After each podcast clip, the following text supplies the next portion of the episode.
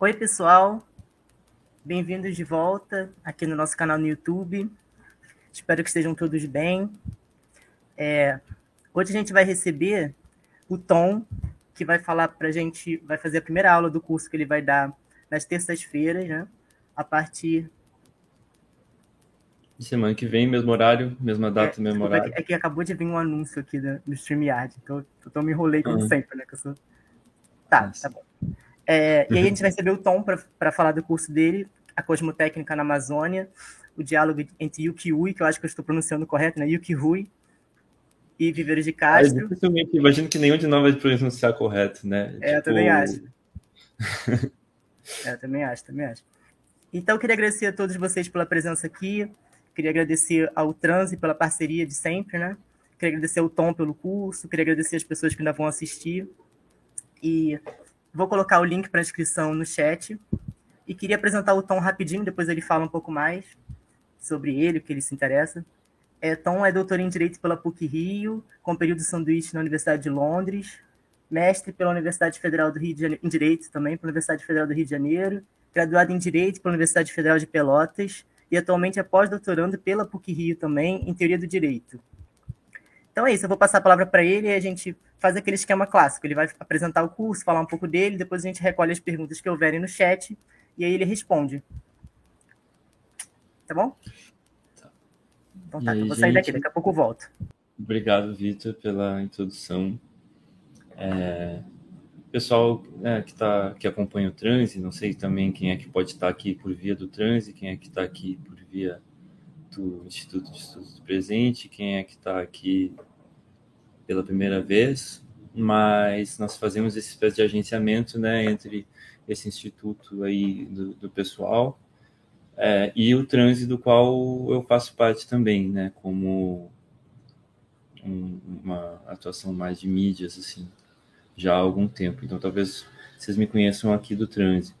É, de resto, é, talvez seja estranho o fato de a minha formação, né, como o Vitor falou, ser toda na área do direito, né, parece que não tem necessariamente muito a ver é, com essa questão da cosmotécnica na Amazônia, mas é porque a minha desde, desde o mestrado que eu segui para uma área mais de pesquisa, minha pesquisa vai bastante para o lado da filosofia, né? E aí, é, pelos, pelas interfaces entre a filosofia e as questões do direito.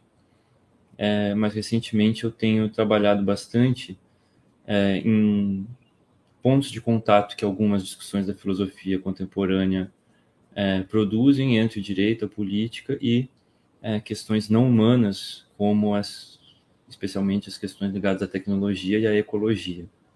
E aí é aí que entra esse tema do curso, né? Que, que a gente formulou como a cosmotécnica na Amazônia. E aí nessa primeira aula, ou nessa pré-primeira aula do curso, eu queria introduzir essa ideia, explicar sobre o que, que é o curso, para que vocês possam saber se interessa, se é realmente que vocês gostariam de, de estudar ou de participar nos próximos, né, nas próximas semanas, porque aí a partir desse mesmo horário, né, ou seja, terça-feira, 19 horas, na semana que vem, começa a primeira aula aí do curso em si mesmo, e por quatro semanas até o final do mês, sempre nesse mesmo horário.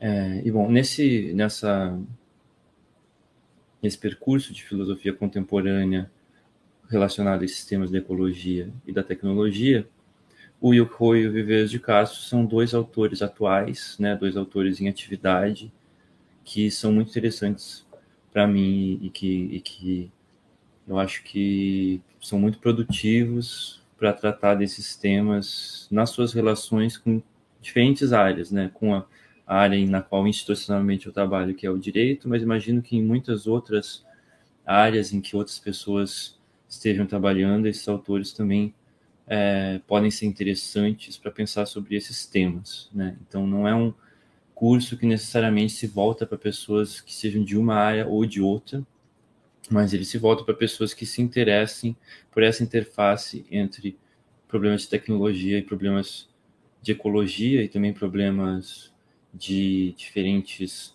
cosmologias, de diferentes modos de pensar correspondentes a povos não ocidentais, a povos não modernos, e a sua relação é, com a modernidade, com a colonialidade. Então, é, isso são temas que eu acho que hoje se impõem como problemas para todo tipo de áreas, todo tipo de disciplinas e de temas de pesquisa e de atuação prática. Né? É, mas eu queria explicar esse título, porque eu acho que ele pode gerar é, perplexidades, assim, especialmente pelo fato de que o título em si, né, a cosmotécnica na Amazônia, eu já falei isso até no Instagram e tal, ele pode parecer muito amplo, ele pode parecer algo englobante demais para que eu, ou talvez para que qualquer pessoa pudesse pretender é, tratar desse tema de uma maneira minimamente suficiente, ainda mais no encontro de num, numa série de quatro encontros, como é o caso desse curso. Mas, né, eu acho que para explicar qual é o recorte do curso, a primeira coisa a dizer é que esse título ele não corresponde tanto a um recorte, ele corresponde mais à tentativa de passar uma imagem é, de qual é a questão é, mas o recorte em si, ele está no subtítulo, que é o diálogo entre Yukhoi e Viveiros de Castro, né? Então, a ideia do curso é estudar esse diálogo entre esses dois autores acadêmicos pensadores contemporâneos e é, a partir dos conceitos dos dois e da interrelação entre esses conceitos é, poder colocar algumas questões, né, levantar algumas problemáticas em torno desse tema, ou seja, do tema da cosmotécnica na Amazônia. Eu vou explicar o que é cosmotécnica, que é um conceito do Yokhoi, ou seja, o, o centro, assim, o cerne do, do problema do curso é, é definido em termos de um conceito do Yokhoi. Então, acho que nesse encontro introdutório, uma das coisas principais para fazer é apresentar quem são esses dois autores e que interlocução é essa entre eles que vai pautar o curso, né? É... Antes de falar disso, ainda no, no, no, no tema do, do centro do título, né, a cosmotécnica na Amazônia, embora, como eu disse, eu não sinto que eu tenha condições de, de oferecer qualquer tipo de resposta, de encaminhamento sobre esse problema, ou seja, sobre como as cosmologias, né, as diferentes formas de, de pensar e de viver, de construir mundos é, dos diferentes povos que habitam a Amazônia. E o problema da tecnologia, tanto da tecnologia moderna, contemporânea, globalizada, é, quanto das diferentes tecnologias que são mobilizadas por diferentes grupos sejam humanos ou não humanos, inclusive, que é um dos temas que, que vão ser importantes na discussão. É, tudo isso hoje é uma questão muito importante para todo mundo, né? A gente está e, e, aí eu queria colocar esse contexto assim político bem atual, né? A gente está vivendo nesses primeiros dias do ano essa transição entre o governo Bolsonaro que se caracterizou por uma concepção né, da relação entre ciência, tecnologia e a Amazônia, e um governo que está, ao menos, se propondo é, a mobilizar ou a se pautar por uma concepção dessa relação totalmente diferente da do governo anterior, certo? Para o governo Bolsonaro, a Amazônia era vista como uma grande, é, um grande espaço lotado de recursos para serem extraídos, né, para serem utilizados o mais rápido possível. Então tinha essa coisa de tentar tirar do caminho todas as proteções, todas as instituições, todas as, as, os dispositivos de, que pretendiam de alguma forma proteger aquele ecossistema e os territórios dos povos que o habitam como forma de abrir caminho para passar a boiada e transformar, seja é, derrubar a floresta para transformar em pasto, seja é, transformar indígena em empresário, né? transformar é, a terra em, em, em um lugar para ser minerado, tirar o minério da terra, né? tirar ouro, tirar o nióbio, tirar o que quer que seja. É, e a ideia de riqueza, a ideia de desenvolvimento estava ligada a isso. Né? É, e hoje a gente tem uma esperança, pelo menos, de que isso seja substituído por uma concepção de, de é, relação com aquele espaço que passe por outro outra ideia de como ele pode ser importante para tanto para quem vive lá quanto para quem vive em outros lugares, né? ou seja, é, trazer uma ideia da própria relação entre a, a, a, o desenvolvimento, a ideia de desenvolvimento, inclusive, isso é uma coisa também que é debatível, a própria ideia de desenvolvimento, né, como que ela entra, se ela deve entrar nesse debate, é, mas a ideia de que existem maneiras mais inteligentes de se relacionar com esse território, que não necessariamente significam simplesmente é, deixá-lo intocado, né? porque talvez isso não seja sequer possível, ou seja, se você simplesmente não intervém, se você não faz nada, é, esses grupos, né, mineradores e crime organizado e o que quer que seja, eles vão tomar conta de uma forma ou de outra, né? Então existe a necessidade de, de alguma forma, é, manter esse território protegido, manter ele sob observação é, e, e também de mostrar que ele pode gerar é, coisas de importante ou de útil é, para as pessoas que não não passem pela sua destruição, né? Que pelo contrário, que né, se fala e o Lula tem falado, inclusive, de é, de, de é, a, a, riqueza que existe na biodiversidade, né, de, de é, uma economia.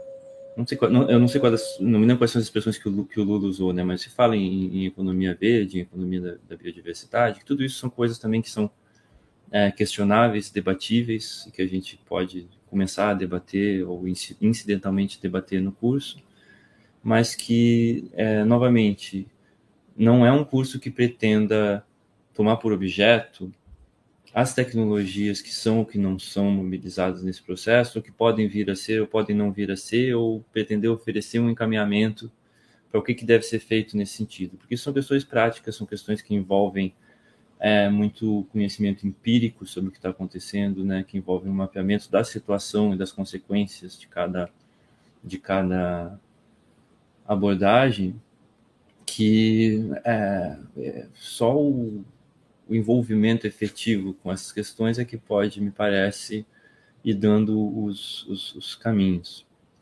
Mas nessa interação, né, nessa extremamente complexa interação entre diferentes concepções de como a tecnologia se relaciona com a ecologia, com a economia, com a política, com os diferentes povos, com as diferentes é, cosmologias que estão envolvidas em tudo isso, né, os povos indígenas em si é, têm sido pensados como guardiães desse território e, e muitas vezes tem havido agenciamentos entre tecnologias de ponta e saberes tradicionais indígenas é, no sentido dessa proteção da floresta, né, no sentido de indígenas utilizando dispositivos móveis que permitem a eles notificar qualquer é, movimento estranho, né, qualquer padrão estranho que eles observem, já que eles são as pessoas com a melhor capacidade de observar as, os sinais daquele ambiente e de se, de se deslocar, de se locomover, de estar presentes com o mínimo de, é, de dano naquele ambiente.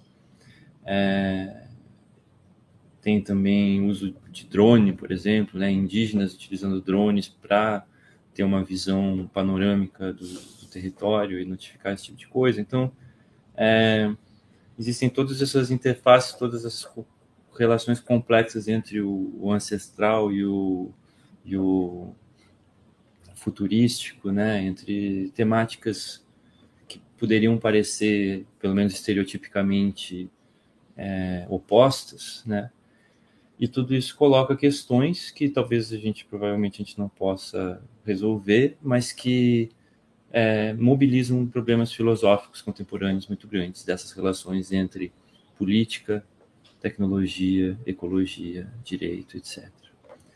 Então, o, a parte que o curso efetivamente se propõe a abordar, né, e a parte com a qual ele se propõe a contribuir é, é os marcos conceituais pelos quais pensar essas relações.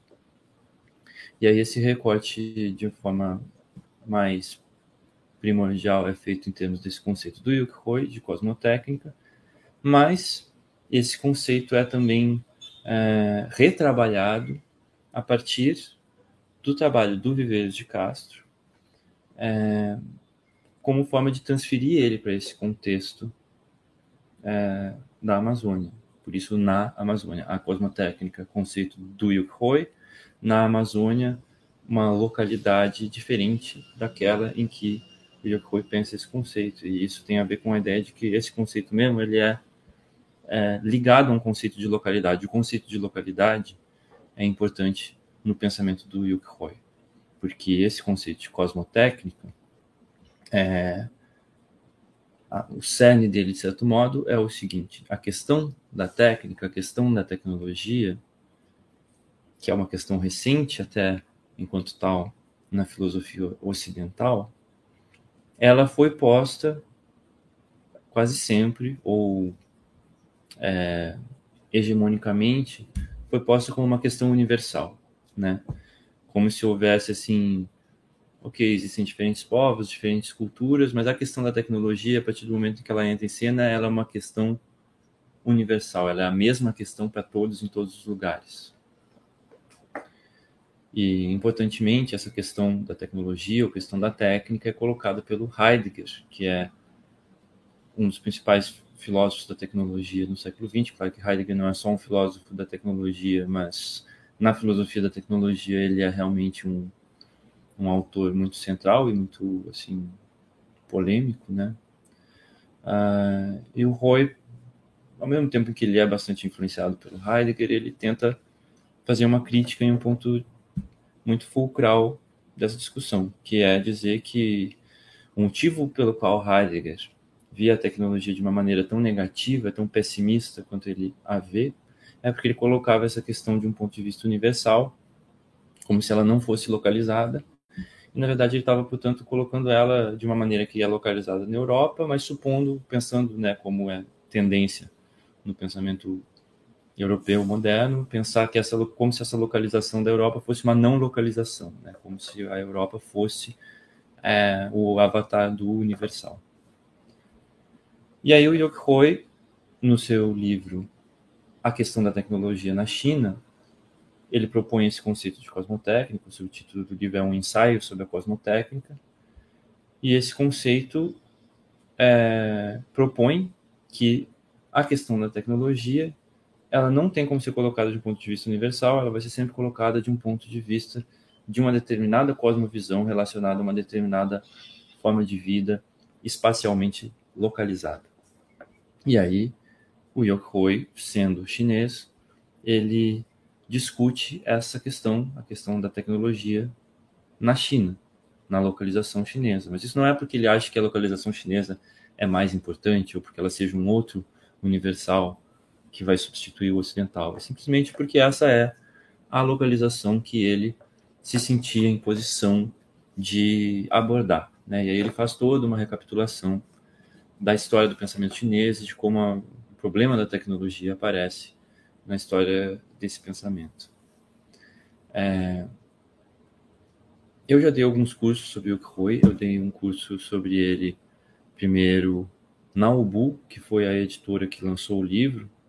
Né, o, o, livro do Yokoi que saiu em português se chama Tecnodiversidade, é uma coletânea de artigos que faz um pouco um panorama e que oferece alguns dos principais pontos do pensamento dele, né? Nenhum dos livros grandes dele for, foram traduzidos para o português, infelizmente, né? Ou a questão da tecnologia da China não foi traduzido para o português.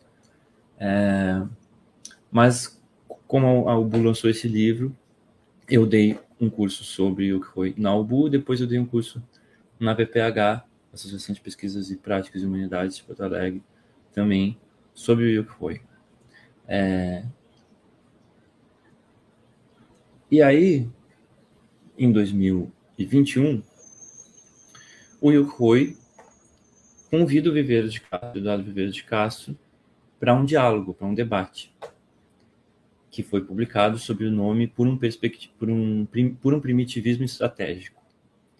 É, e foi é, publicado na, na revista Philosophy Today, se não me engano. E aí, é, nesse diálogo, o Yuki Roy manifesta interesse né, em entender melhor como que o Viveiro de Castro pensaria que é, o pensamento indígena que ele estuda e, e, e, e, pelo qual ele é, de certa forma, influenciado, é, trataria essa questão, né, a questão da cosmotécnica, situada, então, num lugar que já não seria o lugar que o Yukho estudou, mas que seria ou especificamente a Amazônia, ou se poderia pensar essa localização também de uma maneira mais ampla, porque é, os povos que o Vives de Castro é, estuda, entendendo-os como perspectivistas, que é um conceito que ele usa para descrever um, uma, um conjunto de, de cosmovisões com determinadas características, né, ele se estende é, por outros territórios também, principalmente pelas Américas e também, eventualmente, em outros lugares. Mas muito, assim, marcantemente no trabalho dele, como amazonista e tal, na Amazônia. E aí, o recorte para esse curso, é, eu achei que seria interessante fazer esse recorte de Amazônia pela importância dessa questão que eu estava discutindo no início, né? E aí tá, já, já falei sobre quem é o Yu Hui, né? É esse pensador chinês que é um, ele, ele, é um filósofo da tecnologia, né? Ele é, estudou com Bernard Stiegler, que é um, um, um, dos principais filósofos da tecnologia também da época dele, que faleceu faz pouco tempo. Tem um curso interessante do Moisés que está assistindo, do Moisés Pinto Neto. Ele deu um curso sobre Bernard Stiegler que está aqui no trânsito também. É, eu acho que o Moisés também fez vídeo sobre o Yuki Hoi. Quem quiser uma introdução ao Yuki Hoi, eu acho que tem aqui. É, e Stigler foi aluno do Jacques Derrida, né? Que tudo isso é uma tradição da filosofia continental europeia que remete justamente ao próprio Heidegger, embora seja uma herança sempre muito crítica em relação a essa figura do Heidegger. Mas é uma figura que foi muito influente mesmo àqueles que procuraram se distanciar dele de diferentes maneiras. Né? É, também é, de formação, um cientista de computação, né? o, que, o que é interessante, porque ele vem desse lado da tecnologia, ele vem desse interesse também pelo pensamento chinês tradicional, confucionismo, taoísmo, etc. E ele tem essa formação de filosofia continental europeia contemporânea. Né? E aí ele faz um, um amálgama muito interessante de tudo isso. O primeiro livro dele é sobre os objetos técnicos, o conceito de objeto técnico, que é um desenvolvimento a partir do Gilbert Simondon, que é um pensador importante da filosofia da tecnologia também, que tem que tem um, um conceito de objeto técnico, e aí o, o Yuki eu falei objetos técnicos, mas o, o livro do Yuki é sobre os objetos digitais, ou seja, uma subdivisão, de certo modo, com suas particularidades e mais contemporânea dos objetos técnicos. Né? Tenta entender qual é o, é, o modo de existência dos objetos digitais. E aí no segundo livro ele traz essa questão da cosmotécnica, da tecnologia na China. É, e, e, e, a partir especialmente desse segundo livro, o Yoko já está sendo influenciado pelo que se chama a virada ontológica na antropologia contemporânea que tem como alguns de seus principais autores Felipe Descolar, o próprio Eduardo Vives de Castro, é, a Marilyn Stratton, o Roy Wagner, entre outros. O Bruno Latour, de certo modo, está ligado a, a, esse movimento, né, que é um autor muito conhecido. É, e o, o Viveiros de Castro, assim como o Descolar, mas acho que inicialmente mais o Descolar, são influências muito importantes no que o Yukoi faz é, com o conceito de cosmotécnica. Porque essa virada ontológica em, em antropologia, ela justamente problematiza o universalismo do pensamento moderno ocidental a partir é, da multiplicidade de outras é, cosmovisões e cosmologias que constroem o mundo de outras maneiras, né? E, e a partir dessa desse diálogo com a antropologia, né, o Yokoi dá, faz uma torção na própria filosofia da tecnologia. Porque esses autores da antropologia, de certo modo, eles e o Bruno Latour faz isso de uma maneira muito importante, assim, eles apontam para o quão importante é na estrutura do pensamento e das instituições ocidentais, modernas, coloniais e tal, da bifurcação da natureza, da divisão entre natureza e cultura. E mostram como outros povos é, fazem essa, pensam isso, a relação entre natureza e cultura, de maneiras diferentes, ou seja, distribuem diferentemente o que é considerado como natureza, o que é considerado como cultura e como essas coisas se relacionam. Isso é muito forte no pensamento do Viveiro de Castro. Mas o Yokoi, por outro lado, pegando aí é, debates da filosofia da tecnologia, ele transforma isso numa tríade. Ele fala que existe natureza, cultura e técnica, e que a técnica, às vezes, ela está sendo reduzida à natureza, pelo fato de ela ser não humana, e às vezes ela está sendo re, é, reduzida à cultura, pelo fato dela ser um artefato, dela ser uma produção humana mas que na verdade ela seria uma terceira coisa, ela não poderia ser reduzida nem a uma coisa nem a outra. Então isso é o Yukihoi, e isso é a influência que o Viveiro de Castro tem no pensamento do Yukihoi desde a questão da tecnologia na China, que é o segundo livro dele, se não antes. E finalmente, depois de algum tempo, eu acho que eles já tinham um diálogo, eles até mencionam conversas por e-mail e tal, e o Rui veio ao Brasil em 2019, encontrou o Viveiro de Castro aqui. É, e depois ele convida ele para essa conversa por e-mail e tal, e eles publicam essa discussão na qual o Yukoi mostra esse interesse em, em, como que os estudos do Viveiro de Castro sobre cosmovisões indígenas é, essa questão da técnica. E o Viveiro de Castro diz, em algum momento, no início de uma das respostas dele ao Yukihoi, que ele considera como uma espécie de, de vácuo no pensamento dele, como uma espécie de lacuna no pensamento dele, essa questão da tecnologia.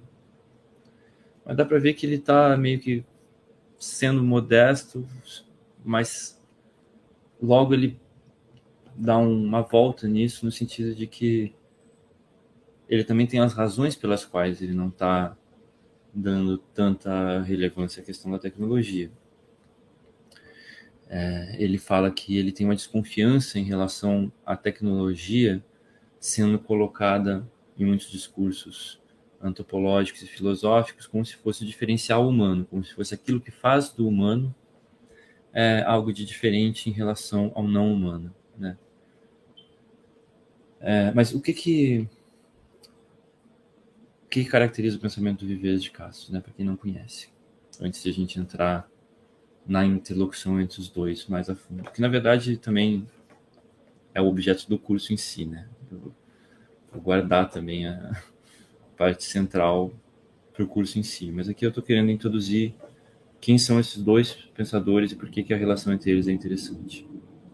É, então, Viveiro de Castro é um antropólogo brasileiro ativo já desde, sei lá, anos 80 no mínimo, desde antes até na verdade, mas é, foi se tornando mais relevante, né, a partir de um certo momento. É, a, a, a, partir do momento, especialmente, em que ele começa a desenvolver esse conceito, que é o conceito pelo qual ele é mais famoso, que é o conceito de perspectivismo, ele chama de perspectivismo ameríndio. Né? Algumas pessoas é, questionam esse termo ameríndio, né? existem diferentes alternativas a, a, ele, talvez a gente pudesse chamar, eu acho que o Viveiro de Caso em certos momentos chama de perspectivismo indígena, ele chama também de perspectivismo cosmológico, a gente pode chamar simplesmente de perspectivismo, embora perspectivismo também seja é, uma posição filosófica ou uma série de posições filosóficas, né? A gente pode citar como filósofos perspectivistas o Leibniz, o Nietzsche, o Deleuze, que são filósofos que são importantes também para o próprio Viveiro de Castro. É, mas o que, que ele faz? Né? Ele começa a observar, depois de, de ter um, um, trabalho de campo, né, de, próximo a determinados povos indígenas, ele faz um, um trabalho de uma análise de, de dimensões mais abstratas, pegando diversas etnografias de diversos povos, para encontrar determinados paralelos e fazendo essas comparações, né, através de uma, de uma de um comparativismo assim entre esses diferentes materiais, ele cria esse esse conceito, esse paradigma a partir do qual interpretar as semelhanças, né, entre entre determinadas cosmologias indígenas, que é essa ideia de perspectivismo cosmológico. E o que, que caracteriza esse perspectivismo? É a ideia de que muitos seres que nós ocidentais consideraríamos como não humanos, como não sendo pessoas, ou seja, grande parte das vezes animais, é, às vezes também plantas e também seres que nós ocidentais consideraríamos como não existentes, que são seres sobrenaturais, espíritos, né? Que todos esses seres, para si e para os seus semelhantes, são gente. Então a onça se vê como gente, se vê como pessoa e vê as outras onças como pessoas. E a onça, enquanto pessoa, o ambiente dela, ele também é feito de, de coisas semelhantes às coisas que, que nós, pessoas, é, entre as quais nós vivemos. Então, a onça tem a aldeia dela, a onça tem é, alguns artefatos com os quais ela vive, ela tem a roupa dela.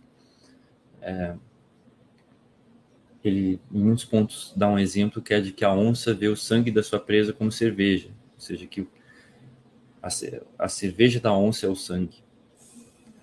É, então, assim como o, o, o, seu lugar e o dos seus semelhantes é sempre o de gente, a partir da perspectiva de cada ser, os outros seres, os seres diferentes, os seres de outras espécies ou de outros povos, o que no fim vai se confundir uma coisa com a outra, é, aparecem como não humanos, como não gente. Então, a onça pode olhar para o ser humano e vê-lo como um animal de caça, dependendo do contexto. Se ela estiver em uma condição de caçar um ser humano, ela vai ver como uma presa. Ou ela pode, é, ou um ser humano pode ser um espírito para uma onça, se, se, o ser humano estiver numa, numa posição é, que, que seja que o torne invisível para ela e que o torne mais poderoso, de, certo, de certa forma, em relação a ela. É, e essas posições, finalmente, elas também podem ser, é, você, em determinadas situações, você pode ter trânsito entre diferentes posições. Por exemplo, o xamanismo aparece como uma técnica pela qual você pode transitar de perspectiva.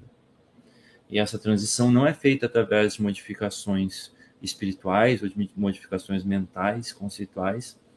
Ela é feita através de metamorfoses corporais. Ou seja, o xamã é alguém que transforma o seu próprio corpo para por, porque a perspectiva é uma função do corpo, a perspectiva é, é uma consequência de um, de um determinado corpo. E aí o corpo não é entendido no sentido da biologia moderna, como um objeto de conhecimento científico. O corpo é entendido como uma série de práticas, uma série de relações, uma série de maneirismos que compõem é, um modo de vida. E aí é transformando esse corpo, transformando esses maneirismos, transformando essas dinâmicas que formam o modo de vida, é que se torna possível, transformando o corpo, transformar a perspectiva e, portanto, acessar uma perspectiva diferente daquela é, que seria o ponto de partida desse agente, né? E aí isso, isso permite uma certa diplomacia cosmológica entre, é, por exemplo, um povo indígena e um, e um povo que aparece para o indígena como animal. Né? Por exemplo, antes de ir caçar é, porco do mato, o xamã indígena ele pode fazer um procedimento xamânico pelo qual ele vai é, coincidir em perspectiva com o xamã porco do mato, de modo que eles possam é,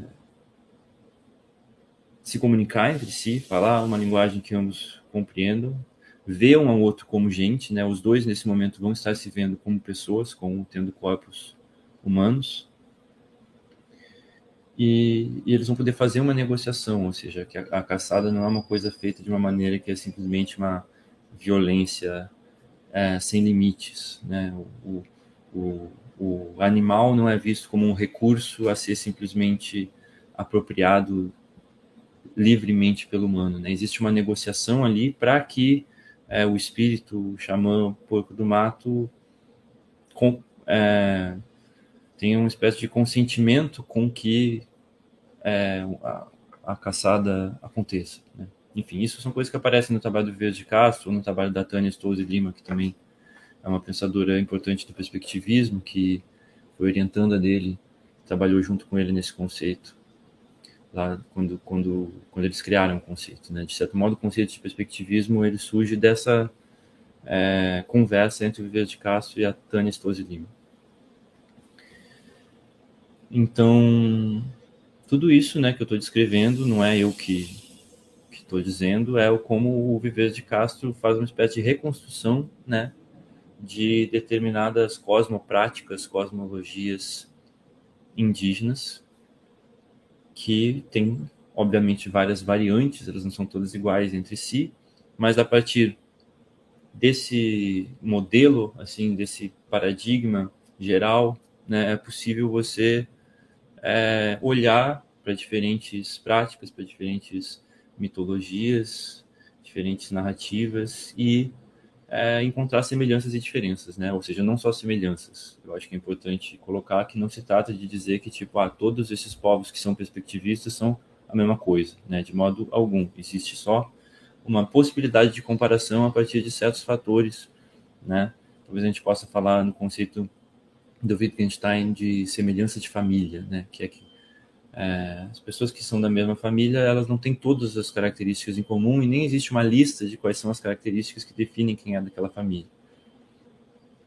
Existem semelhanças que você, por um efeito geral, você consegue é, dizer que, ou você consegue aproximar da, da, de uma alta probabilidade né, de que alguém seja, pertença uma mesma família. Né?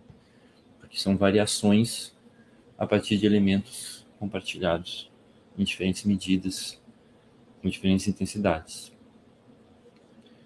É, então, o Viver de Castro, em um primeiro momento, está interessado em, de certa forma, reconstruir a partir de conceitos do pensamento ocidental esses modos de pensar que ele está observando, e aí ele mobiliza, por exemplo, uma série de conceitos deleuzianos, né, que é um pensador importante para ele, é, ou seja, ele não está dizendo as mesmas coisas nos mesmos termos que os próprios indígenas diriam sobre as suas práticas. Né? O discurso do Viver de Castro sobre o que ele chama de perspectivismo não é e nem pretende ser igual ao discurso do indígena perspectivista sobre o seu mundo e as suas práticas. Né? É, mas, ao mesmo tempo, em um segundo momento, mas que na verdade não deixa de estar entrelaçado sempre com esse primeiro momento, o Viver de Castro também observa nesse pensamento indígena não só, né, ou não, né, não um objeto, não um objeto passivo para um conhecimento ocidental antropológico, científico, mas algo que problematiza e subverte a própria antropologia enquanto pretensão a um conhecimento e, mais que isso, o pensamento ocidental e a, e a construção de mundo ocidental em um sentido mais geral. E aí está a radicalidade e o compromisso cosmopolítico, para usar a expressão da Isabel Stengers, que ele usa às vezes, do Viveiro de Castro, ou seja, é, uma parte importante da contribuição do Viveiro de Castro para a antropologia está em problematizar a relação sujeito-objeto constitutiva dessa disciplina como uma pretensa ciência, uma pretensão de, de, de, produzir conhecimento. Né? Ele tenta mostrar que o suposto objeto da antropologia, do conhecimento antropológico, que sempre foi o, o indígena, né? o nativo, ou o selvagem, ou o primitivo, né?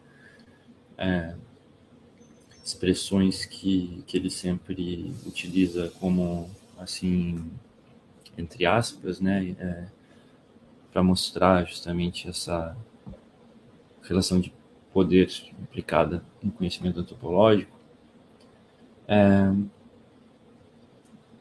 esse, esse pretenso objeto da antropologia, ele tenta mostrar que ele sempre foi algo que transformou a própria matriz conceitual pela qual a antropologia se organiza enquanto disciplina. E não só no pensamento dele, mas ele tenta mostrar que isso já acontecia antes, que isso acontece em Levi-Strauss, que isso acontece é, que, que, que, a própria maneira como a antropologia avança historicamente está é, tá muito ligada a como os antropólogos são influenciados pelo modo de pensar daqueles que seriam o seu objeto de pensamento. Que a única maneira do discurso antropológico, de alguma forma, é, se aproximar daquilo que ele pretenderia descrever, ou seja, do modo de pensar e de viver e de fazer mundo dos é, indígenas ou dos é, povos estudados pela antropologia está em deixar que o próprio pensamento antropológico seja transformado pelos conceitos desses povos,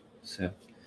Então, o Vias de Castro, de certo modo, tenta fazer uma crítica da antropologia a partir da interface com o pensamento indígena, e mais que isso, através dessa, dessa porta de entrada da, da antropologia e, e, criando uma espécie de indistinção entre antropologia e filosofia, ou de certo modo colocando talvez que a antropologia passe a assumir certos papéis da filosofia, né? Talvez a gente possa dizer que a antropologia é a nova filosofia, e eu acho que hoje ela tem um papel muito importante nesse sentido mesmo, especialmente com essa virada ontológica é, a, a, antropologia, a, a, crítica dele não alcança apenas a antropologia, mas alcança ao pensamento ocidental de um modo mais geral, tanto a filosofia quanto aos demais campos que sempre são de alguma forma pautados por conceitos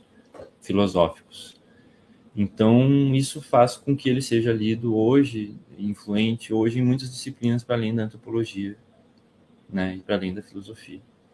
E aí, o Metafísicas Canibais é um livro dele que já sai numa coleção filosófica. Então, já dá para entender também o Viveiro de Castro como um antropólogo que tem um devir filósofo, para usar um conceito também deleuziano. Então, na carreira mais tardia dele, ele está, de certo modo, em uma aliança ou em um comprometimento com o o pensamento e o, os povos indígenas em si, no sentido de uma crítica do pensamento e, da, e do poder ocidental e colonial é, na interface com o pensamento indígena, a partir dessa interface com, com, o pensamento indígena. E acho que é isso que interessa o Yukihoi, né? Porque é algo semelhante ao que ele também tenta fazer em relação à questão da tecnologia né? mostrar que aquilo que se pretende universal não é universal e, e, e procurar outros pontos de partida, né? procurar outros pontos de partida a partir dos quais construir outros modos de pensar e outros mundos possíveis, porque aí é que está uma parte também muito importante desse comprometimento, né? Ele é um comprometimento também ligado à situação atual da crise climática do antropoceno, né, ou seja, desse momento é, da história geológica da Terra, em que o ser humano ou a civilização capitalista, né, industrial, se torna uma força capaz, uma força geológica, uma força capaz de é, colocar em risco a própria interface, a própria infraestrutura que torna possível a vida humana e de muitos seres não humanos no planeta, né? E é, isso coloca radicalmente em questão os nossos modos de pensar e de viver que nos trouxeram até aqui, né? E aí, para viver de Castro, um, uma alternativa importante a esses modos de pensar e de viver, ele encontra no pensamento indígena e procura dar é, procura mostrar em termos que traduzem e que fazem a mediação entre esse pensamento e o pensamento ocidental, né, e os problemas filosóficos contemporâneos e tal, procura mostrar a, a força e, e, a dignidade, a importância desse pensamento, desses modos de vida. Por isso que eu acho que, que ele é uma interface interessante, né, embora né, em muitos momentos seja colocada a questão, ah, mas por que ler Viveiros de Castro? Falando sobre essas questões ligadas a pensamento indígena e não ler pensadores indígenas. Né? Eu não diria que, que seja o caso de ler o Viveiros de Castro e não ler pensadores indígenas. Né? Tipo, existem muitos pensadores indígenas contemporâneos que são é, tão mais importantes para pensar essas questões. Né? Eu, eu tenho também lido bastante, especialmente o Davi Copenaua, que eu acho um, um, um, um pensador contemporâneo muitíssimo importante mas eu acho que o Viveiros de Castro, por ele estar nessa fronteira, né, é, para alguém como eu que tampouco sou indígena, né, ele permite colocar as questões, os problemas dessa interface entre o, o moderno ocidental e o, o não moderno, o, o indígena. É, e como que, que uma coisa se relaciona com a outra, né? Eu acho que é muito. Existe um perigo muito grande de cometer é, violências epistêmicas se você pretender simplesmente. Né, se alguém como eu pretendesse simplesmente vir aqui dar um curso sobre um pensador indígena, sem antes ter um, um trabalho muito grande sobre as condições dessa relação entre modos de pensar, entre formações, entre modos de vida. Então, embora eu acho que seja importante ler e discutir esses autores indígenas, eu acho que é importante também pensar muito essa interface e acho que talvez, pelo menos na minha posição atual, seja a, a contribuição mais interessante que eu possa dar nessa discussão, né? seja para pessoas indígenas ou para pessoas não indígenas, é ajudar a compreender algumas coisas dessa interface entre os problemas da filosofia ocidental, da tecnologia é, planetária, né, da modernidade, da colonialidade e esses modos de pensar que são extramodernos. É, e aí esse diálogo entre Vieira de Castro e Rui me parece muito produtivo nesse sentido. É um diálogo recente, sobre o qual que eu saiba não existe praticamente ainda material secundário, não existem elaborações é, feitas muito além daquilo que aparece no, no próprio diálogo, é, quais as consequências desse diálogo, quais as ramificações desse diálogo para as obras dos diferentes autores também não está muito claro. Então, de certo modo, esse, esse curso pretende ser um, um gesto no sentido de extrair as consequências desse diálogo é, para o problema né, da, da relação dessa interface contemporânea entre tecnologias de diferentes tipos, de diferentes escalas, é, cosmovisões diferentes, tanto as ocidentais, modernas, quanto as demais que escapam e que diferem dessa pretensão de universalidade da, da modernidade. É, e, e as diferentes formas de habitar a Terra também que estão concretamente em conflitos muito muito violentos muitas vezes hoje, né?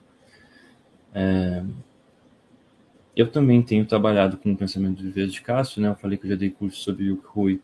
Eu estou agora entrando, né? Já, na verdade, já tenho um semestre de pós-doutorado trabalhando com o, o de Castro como uma referência é, no campo da teoria do direito, para pensar tanto é, a teoria do direito de modo geral, né, recolocar alguns problemas da teoria do direito, quanto pensar algumas questões relacionadas a direitos indígenas, a partir dessa interface com o pensamento indígena. Dei um curso de pós-graduação sobre isso, uma disciplina de pós-graduação sobre isso, esse semestre que terminou agora na PUC-Rio. É, e o meu projeto de pesquisa de, de pós-doc é sobre isso. Então, eu estou, de certo modo, há um tempo já imerso tanto no, no Yukhoi quanto no Viveiros de Castro. Então, eu sinto que eu estou numa posição para ajudar quem se interessar nessa interlocução entre esses dois autores a é, entender melhor o conteúdo em si do, do, do, debate, como que ele se conecta com as obras mais amplas dos dois, né, que ambos têm vários livros, vários artigos que se conectam com esse, com esse diálogo. Às vezes é difícil entender o diálogo, que é um, um texto curto e conversacional, né, em que eles não param para reexplicar tudo. É difícil você entender o que está em jogo ali, se você não souber aonde ir na obra deles em sentido mais amplo. Então a ideia do curso é essa, de certo modo são dois momentos, assim, é um momento de é, entender o que está em jogo nesse diálogo, entender o diálogo em si e ir em alguns pontos estratégicos de outros textos deles para entender o que que aquele diálogo está mobilizando. Isso é a parte que eu posso oferecer mais como introdução, como uma parte de apresentar e explicar e desdobrar a discussão. Mas também eu acho que esse tipo de curso, né, que, que tem uma sala em que as pessoas estão ali ao vivo para discutir, é importante que ele não seja simplesmente uma exposição. É importante que o quanto antes a gente passe para o debate, para construir coletivamente alguma espécie de, de saber em torno dessas coisas, né? Então, até porque se não fosse isso, eu acho que valeria mais a pena gravar simplesmente né, uma série de vídeos e disponibilizar eles de forma assíncrona e não teria por que estar todo mundo no mesmo na mesma sala de Zoom ao mesmo tempo. Então, a ideia é ser mais próximo de uma oficina do que de um curso em sentido estrito, nesse sentido de que a ideia é construir a partir do diálogo essa primeiro colocar questões, né, em primeiro lugar e mais importantemente conseguir colocar questões em relação a esse tema da cosmotécnica na Amazônia e discutir essas questões a partir da pluralidade de vozes de pontos de vista também que vão estar é, com sorte presentes nesse espaço. E isso está muito por fazer, porque o próprio diálogo, de certo modo, a gente vai discutir mais isso no curso, ele me parece ser um diálogo um pouco falhado, assim, existem incomunicações, incomunicabilidades, desentendimentos que não que, que chegam a limites e que não são tão desenrolados talvez quanto poderiam, né? Tem momentos em que eles parecem estar tá não conseguindo se comunicar tão bem. Eu acho que essas incomunicabilidades, essas dificuldades de entendimento entre os dois, elas em si falam muito, né? Mas o que elas falam não não está explícito, não está formulado no texto para a gente fazer elas falarem, acho que a gente tem que entender o motivo dessas dissonâncias entre os, os pensamentos de ambos e quais as consequências que a gente pode extrair disso. E aí, para encerrar a minha exposição aqui, que já já está dando 50 minutos, é, eu acho, né, a minha hipótese de trabalho principal é que o próprio perspectivismo, ele não só aparece como mais uma cosmotécnica dentro de um quadro de cosmotécnicas, mantendo o conceito do Yukhoi inalterado, né, que aí teria a cosmotécnica chinesa e aí teria a cosmotécnica perspectivista, mas a, a resposta perspectivista ao problema da cosmotécnica, ela acaba alterando, me parece, o próprio conceito de cosmotécnica do Yukhoi, ou seja, já, já há um outro conceito de cosmotécnica possível, que aparece nessa outra localização. E aí o próprio conceito de cosmotécnica do Yokoi, embora ele, ele em certos momentos pareça se pretender algo trans cosmotécnico, ele próprio tem a ver com a cosmotécnica chinesa, a partir do, da qual Yokoi pensa ele.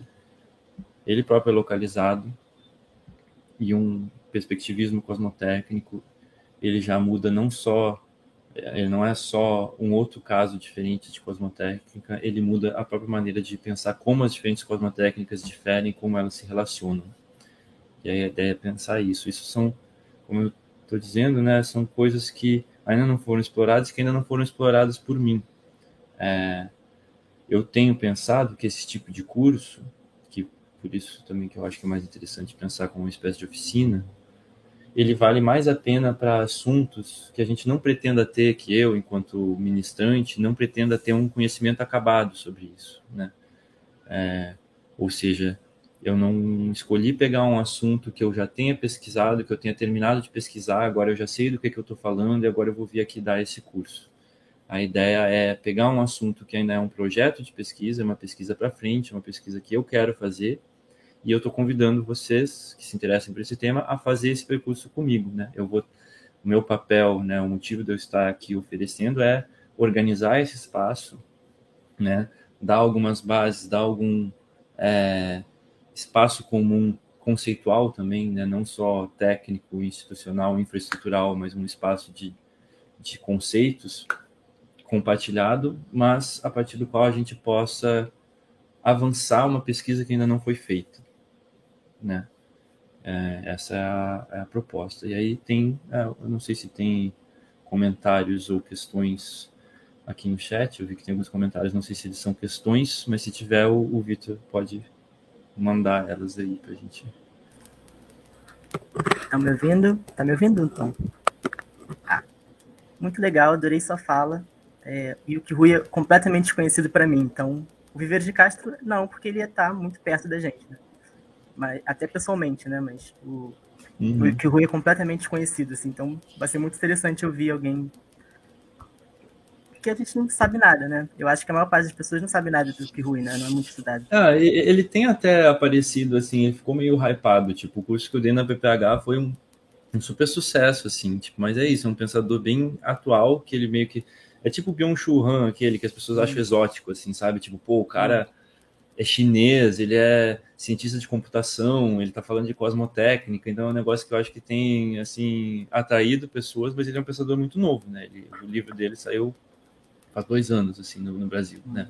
Então não tem ainda muita entrada, mas ao mesmo tempo tem uma hype, assim, não é não é tão tão desconhecido quanto poderia ser.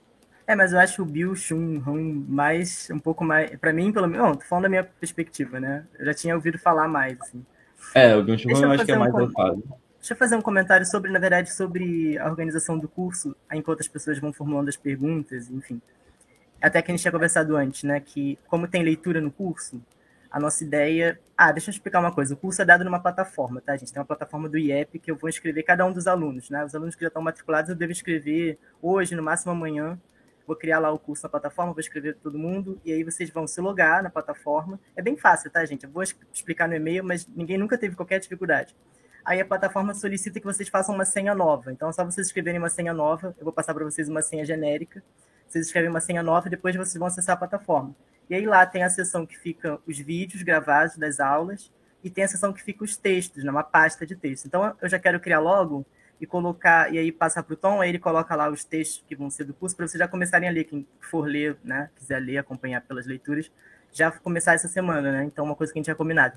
Então, eu devo fazer Sim. isso hoje, hoje no máximo amanhã. É, isso, é, isso é legal, assim, né? Porque é isso, a gente tem quatro encontros, eu não falei muito sobre a estrutura nesse sentido, né? A gente tem quatro encontros, está lá o, o tema de cada um dos encontros, cada encontro vai ter um texto sugerido, que não é obrigatório ler, eu vou procurar explicar de uma maneira simples, claro que não vai ter a mesma profundidade que você lê o texto, mas quem quiser ler, né, é legal que tenha gente, quem se interessar lendo os textos. Então, como o primeiro encontro já é, começou, já tem o primeiro encontro e ele já tem um texto, quem quiser participar, quanto antes se inscrever e tiver acesso ao texto para poder ler já para a semana que vem, nesse mesmo dia e horário, vai ser ótimo, porque aí já tem um texto do Yuk Roy para entender né, o que é cosmotécnica, para a gente já começar em velocidade de cruzeiro semana que vem. Legal. Então, tem um comentário do Leonardo, vou botar aqui. Ah, tem vários boa noite, presidente Lula. Então, boa noite, presidente boa noite. Saudações lulistas a todos. Eu vi que apareceram ali na hora que eu estava falando da importância dele na cosmotécnica na Amazônia, né? O Davi Copenau falou, né, que o, que o Lula no passado ele não foi tão tão parceiro assim, mas que agora ele está se comprometendo e que vai ser cobrado, né? Mas eu acho que acho que ele realmente assim mudou um pouco de perspectiva sobre é. essas coisas. Né? É, e conseguiu o ministério, né? Que parece que ele quase voltou atrás. É. Depois é, o ministério, a FUNAI, esses dias a gente tem tido bastante boas notícias já nesse sentido, né? É, tá promissor, né? Vamos ficar felizes. Eu tô feliz, né?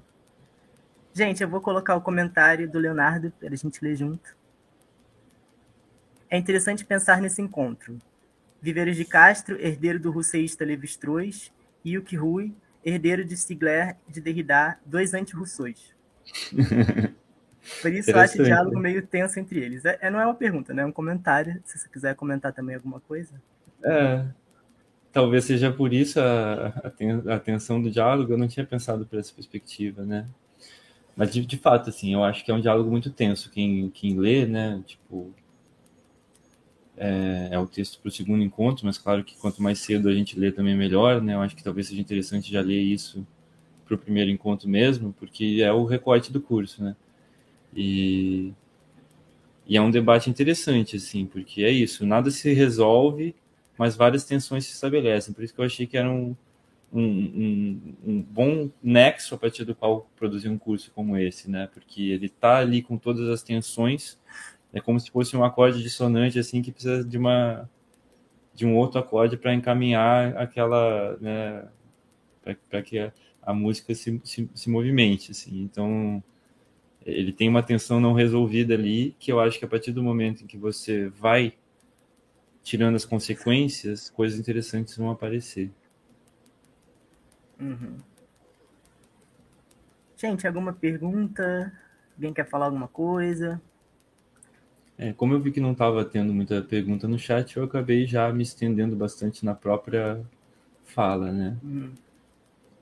É, também, também muita gente vê depois, né? Tem isso. Abordei algumas questões que têm aparecido já desde que eu estou divulgando esse curso, né? Já apareceram, de certo modo, alguns questionamentos que me, até me levaram a pensar um pouco é, mais profundamente ou sobre outras óticas, sobre o próprio recorte do curso, né? E, isso foi um pouco que eu tentei desenrolar aqui, né? Qual que é esse recorte, para que isso fique mais claro, assim, porque acho que não tinha ficado muito claro, especialmente nos primeiros textos, assim, é... acho que tinha coisas que ainda estavam por, por explicar, né? Então acho que agora talvez, enfim, espero que tenha ficado um pouco mais interessante, talvez, para as pessoas, né? E quem se interessar acho que é isso, né? Vamos nos ver semana que vem nesse mesmo horário. É, quem quiser já me contatar, tiver qualquer dúvida também, fiquem à vontade, né? Eu é, vou até, deixa eu ver se, se dá para mudar o. Ou se você tem como botar aí é, meu arroba para se as pessoas quiserem ah, falar comigo. Arroba Z, Ma... Zé Magellan. É. Com dois L's, né? Não. É, botei no, botei no chat. Ah, tá, Digitei várias vezes seu arroba e não, não decorei. Porque normalmente ele completa sozinho, né? Então também é isso. Claro. E aquele, aquele aviso do início que me confundiu no início é porque não gravou no Facebook. Ele não conseguiu acessar, logar o Facebook e apareceu. O StreamYard perdeu acesso à sua conta do Facebook, do Facebook do Trans. Ah, mas não, não, te preocupa que os vídeos do Trans nunca no Facebook, quase ninguém assiste no Facebook. O YouTube é, é bem mais importante. É. é. mas foi isso que aconteceu. Apareceu escrito aqui na hora. Não estamos conseguindo acessar o Facebook. Eu fiquei tipo, meu Deus, o que eu faço? Aí eu fiquei clicando para reconectar e não reconectava, aí eu desisti, ficou sem o Facebook. Ah, não, não tem problema. Acho que o importante é o YouTube mesmo. Tanto que eu linkei sempre tá. pro YouTube também, né? É, eu, eu nem também. falei do Facebook. Então tá bem, então. Muito obrigado, pessoal. Obrigado a todos. Boa noite. Valeu quem, né? Deixa eu mandar meus meus olá para Cássia, para Moisés, né, para o próprio Leonardo que compareceram aí. Muito obrigado. E é isso, até semana que vem, pessoal. E quem assistir esse vídeo depois também da mesma forma, né? Agora tem uma semana também para quem assistir esse vídeo se inscrever no curso. Isso. Se você está assistindo depois, se inscreve aí que ainda dá tempo. Então tá bem, pessoal. Tchau, tchau. Boa noite para todos. Até a próxima. Boa noite.